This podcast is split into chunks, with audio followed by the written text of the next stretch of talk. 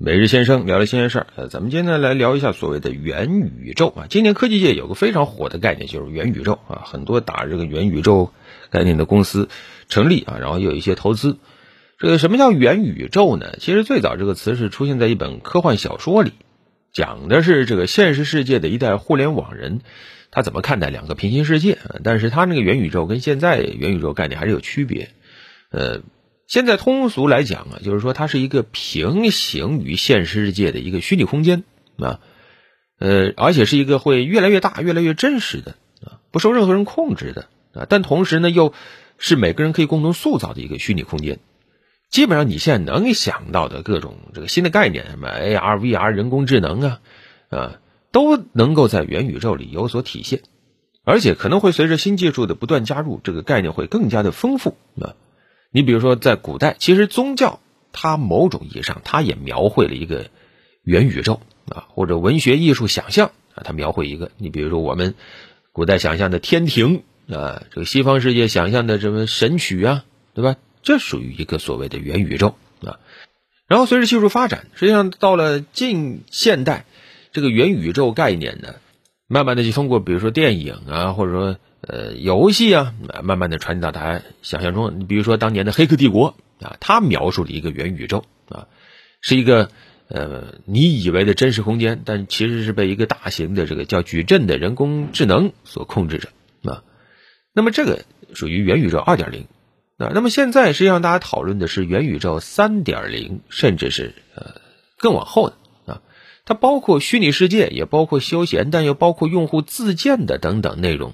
啊，它有一个特点，就是它要慢慢的把游戏和现实边界，嗯，进行模糊啊。同时呢，要让它的整个元宇宙的概念框架呀变得慢慢的成熟啊。这么说可能还玄乎，呃，前段时间硅谷啊有一家主打元宇宙概念的一个叫呃 Roblox 的一个公司啊，其实是一个沙盒游戏平台。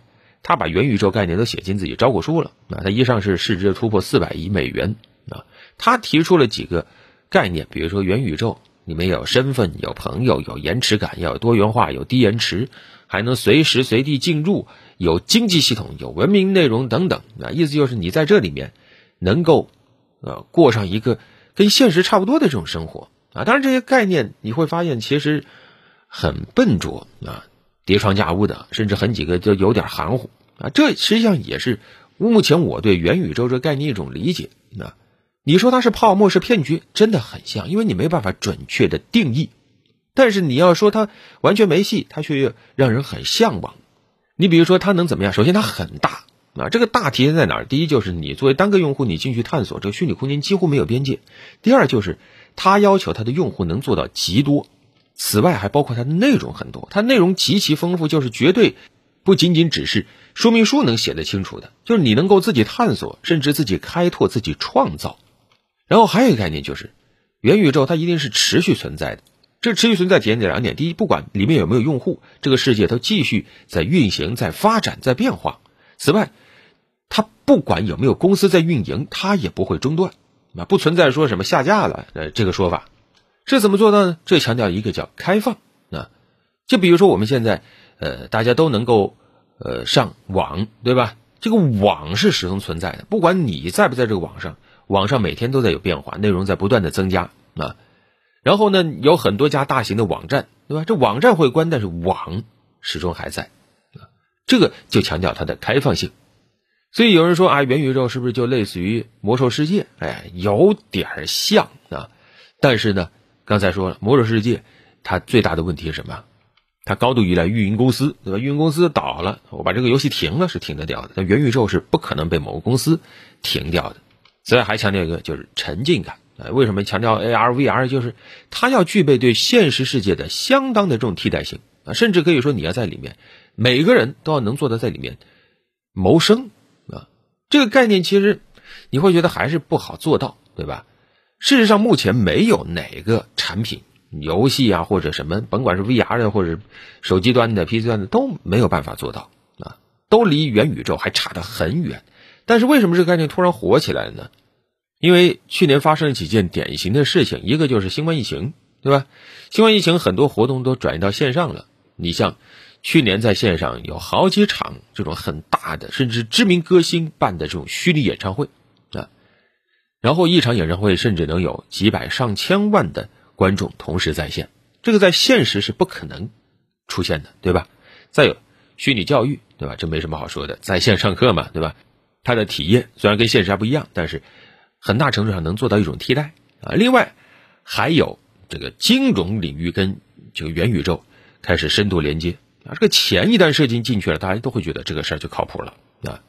你像之前某个元宇宙的产品，甚至出现了一个房地产的浪潮啊，就是你一进这个地方，里面的地盘啊，开始被一些广告公司给占了，在那发广告，先到先得，呃，谁能抢到这个呃元宇宙，或者说你可以理解为它现在只是个游戏吧，谁能抢到里面的黄金地段？所以这样发展下去的话，谁知道这个元宇宙这个概念什么时候真的能够落地成真呢？啊有人说，二零二一年元宇宙可以说是一个元年，那么它什么时候能够真的走进我们身边？我想可能还是，首先还是要从技术层面。你比如说，网络算力，对吧？这个得解决。你看现在这个显卡芯片卖多贵，如果显示效果跟不上，那你就沉浸不进去。你沉浸不进去，你就始终会觉得这不是一个真实的元宇宙，它就是一个假的。第二，强调人工智能啊。你毕竟当玩家少、玩家不在的时候，世界还在运转，还在真实的发展的话，它要求人工智能能够发展到相当的程度啊。第三就是显示技术，现有的 VR 什么的还是差口气啊。虽然说呃，像 Facebook 啊，包括咱们国内头条投资的那个小鸟看看，它那个头盔我用了，感觉已经很好了，有比以前的有很大的进步，但是你会感觉还是距离你想象中的这种完美沉浸。还是有距离的，而且真的戴久了你还是头晕啊！他自己说明书都卸了啊，一次使用建议不超过半个小时。当我想找一个虚拟世界的时候，我一定要宅在里面，我每半个小时就要出来透口气，我怎么宅，对吧？另外还有这个区块链技术，对吧？因为区块链技术可以说也是里面的核心底层技术啊，不然怎么保证这个平台它不是某一家来控制的呢？